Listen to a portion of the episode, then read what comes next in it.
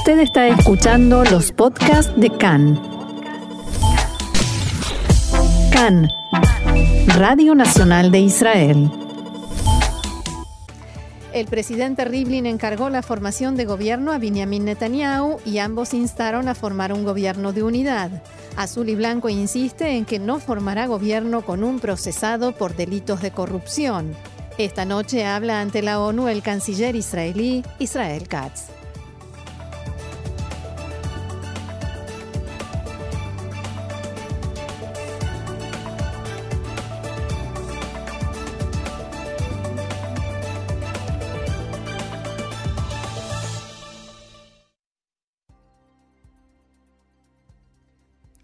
Vamos entonces al desarrollo de la información que comienza con política. El presidente de Israel, Reuven Rivlin, le encargó anoche a Benjamin Netanyahu la formación de gobierno, tal como habíamos adelantado en el programa de ayer. Previamente se habían reunido los líderes del Likud y Azul y Blanco Netanyahu y Benny Gantz, primero junto con el presidente y después a solas. Tras encargarle la formación de gobierno a Netanyahu, Rivlin argumentó que el candidato del Likud es quien tiene las probabilidades más altas de lograr formar gobierno.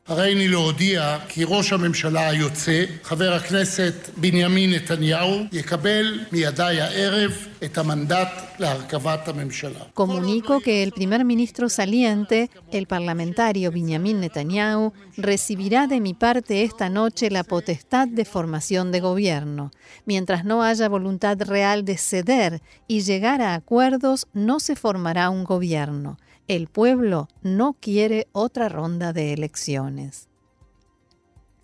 Sin embargo, Rivlin aclaró que esto no le quita la responsabilidad al otro candidato, Benny Gantz, ni tampoco a los demás partidos de llegar a un acuerdo para que finalmente haya coalición y señaló que le elevó una propuesta a las partes para conformar un gobierno igualitario, una fórmula en la que no haya ventajas para un bloque por sobre el otro. Cabe aclarar que, si bien le fue encargada a Netanyahu la formación de gobierno por haber tenido más recomendaciones, luego de que Israel Beiteinu se abstuviera de recomendar, esto no mejora sus posibilidades de formar una coalición y los impedimentos son los mismos que antes. La situación continúa siendo de tal manera que resultaría casi imposible formar otro gobierno que no sea uno de unidad entre azul y blanco y el Likud. Entretanto, en su intento por llegar a una solución y evitar nuevas elecciones, Rivlin elaboró una fórmula para cambiar la ley y otorgarle más poder a quien sustituya temporalmente al primer ministro, dándole las mismas potestades que al primer ministro en caso de que éste se encuentre incapacitado para ejercer su puesto. A su vez, propuso modificar la ley para que el plazo en el que el primer ministro deja de ejercer como tal sea ilimitado y no por un máximo de 100 días como lo indica la ley actualmente. El significado de esto es que en caso de que haya una rotación en el cargo de primer ministro y Netanyahu sea enjuiciado mientras ejerce como tal, Benny Gantz pasaría a ocupar su lugar con todas las facultades y poderes de un primer ministro.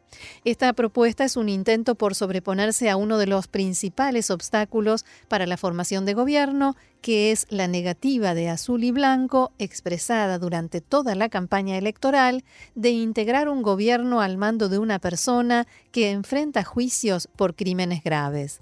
Por su parte, Netanyahu hizo declaraciones tras recibir el encargo de formar coalición por parte del presidente.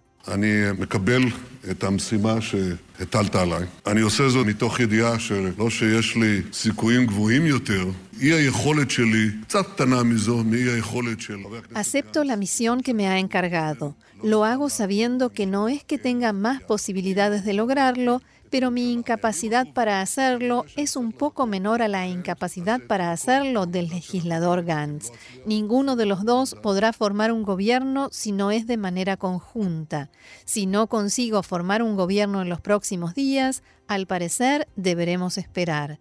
Por eso haré todo lo posible con el mandato que me has otorgado y en caso de no tener éxito, lo devolveré. A continuación, el titular del Likud afirmó que un gobierno de unidad amplio es imprescindible por cuatro razones. La primera es la necesidad de una reconciliación nacional luego de dos duras campañas electorales. La segunda es el desafío de seguridad que impone Irán, que nos ataca desde Irak y Siria e intenta hacerlo también desde Gaza y el Líbano.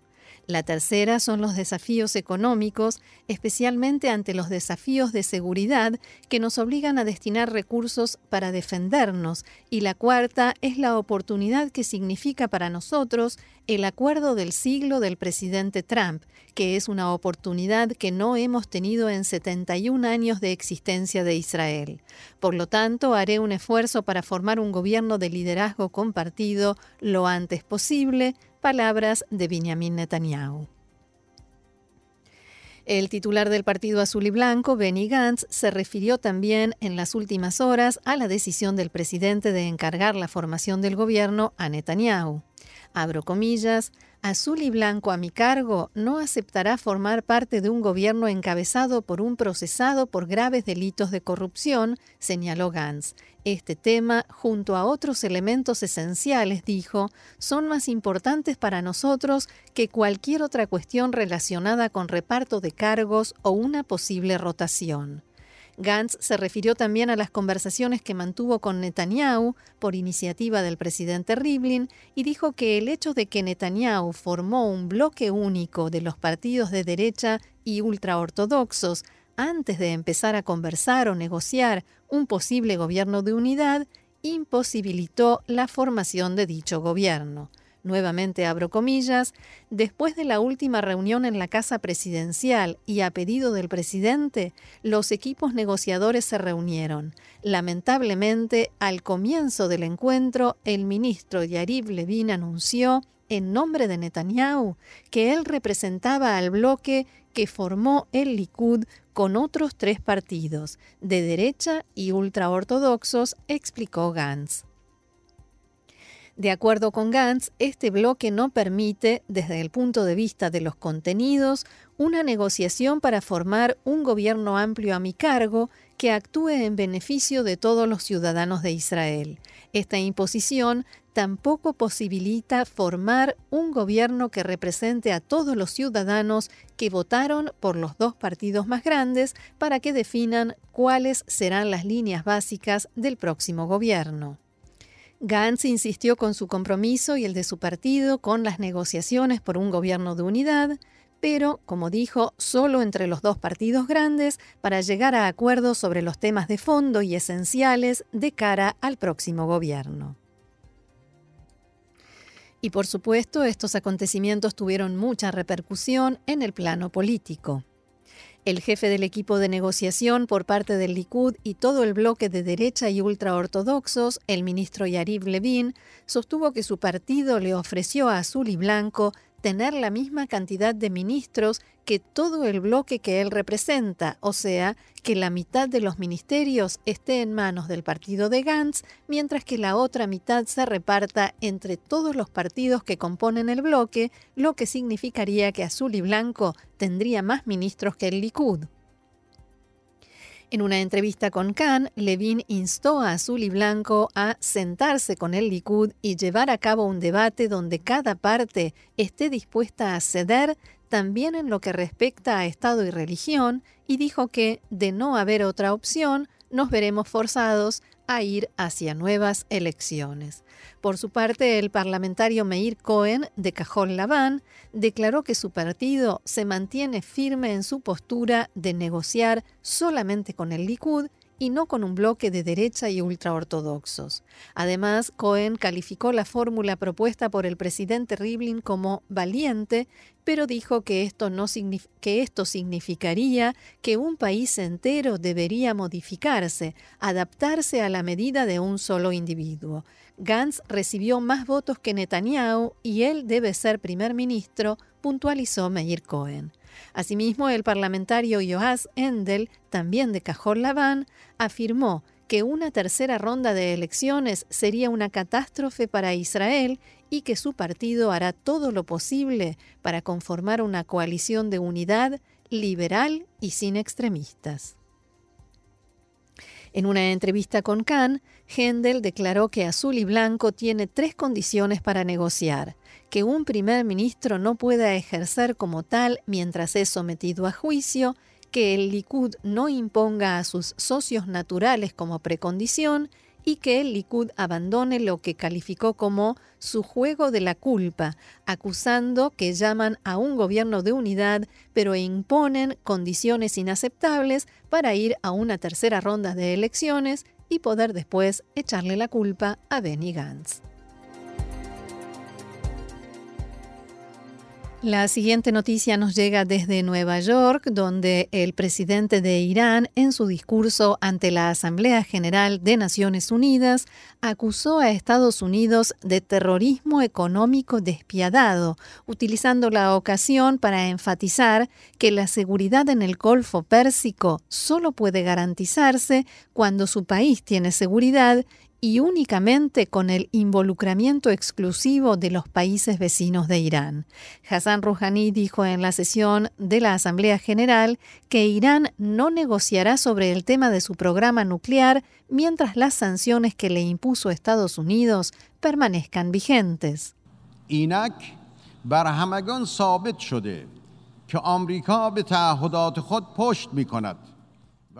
Ahora queda claro para todos, decía el presidente, que Estados Unidos da la espalda a sus compromisos y Europa es incapaz de cumplir los suyos. Nosotros seguimos comprometidos con nuestras promesas del acuerdo nuclear. Sin embargo, nuestra paciencia tiene un límite.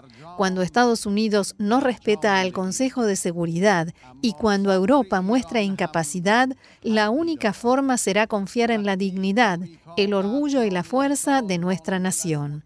El presidente iraní reiteró que su gobierno no dialogará con Estados Unidos a menos que la administración Trump cancele las sanciones que, le impuso.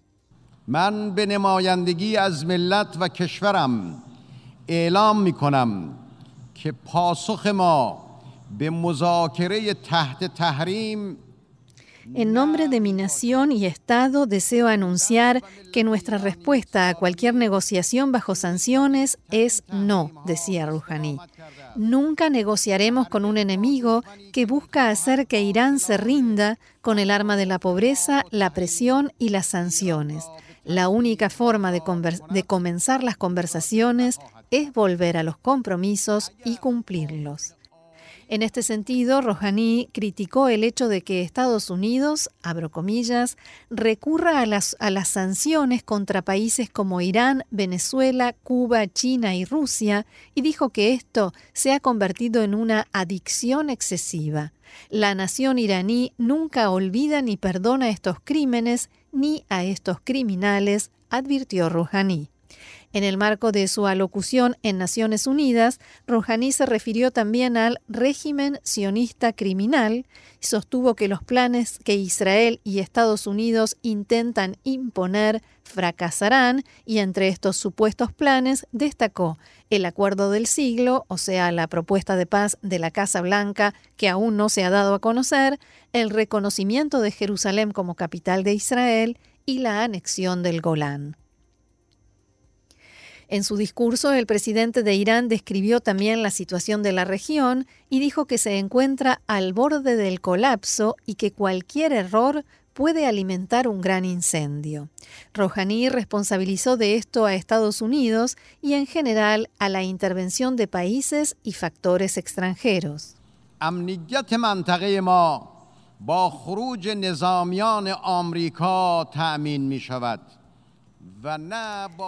Ante la responsabilidad histórica de mi país de mantener la seguridad, la paz, la estabilidad y el progreso en la región del Golfo Pérsico y el estrecho de Hormuz, me gustaría invitar a todos los países directamente afectados por los acontecimientos en la zona a integrarse a la Coalición por la Esperanza para promover la paz, la estabilidad, el progreso y el bienestar para todos los residentes de la región y las relaciones pacíficas y amistosas entre ellos, dijo el presidente iraní. Según Hassan Rouhani, Estados Unidos ha fracasado a la hora de resolver los problemas en Afganistán, Irak y Siria y ha apoyado al extremismo. a los talibán y al Estado Islámico. La solución para lograr la paz en la península arábiga, la seguridad en el Golfo Pérsico y la estabilidad en Medio Oriente debe ser buscada dentro de la región, palabras del presidente de Irán, Hassan Rouhani.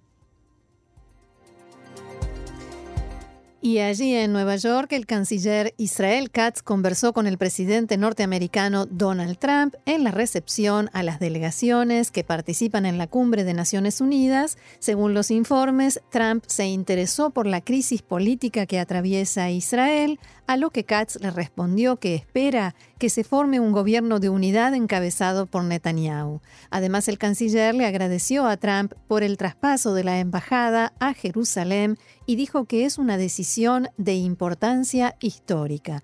Como adelantábamos, esta noche Israel Katz pronunciará su discurso en representación de Israel y del primer ministro Benjamin Netanyahu, que ha decidido permanecer en el país debido a las circunstancias políticas. Nos quedan apenas unos minutos para las últimas informaciones. El primer ministro de Malasia, Mahathir Mohamad, cuestionó en un discurso que pronunció en la Universidad de Columbia en Nueva York por qué no puede hablar con libertad en contra de los judíos. Según Mohamad, hay personas que dicen cosas terribles contra él y él no protesta.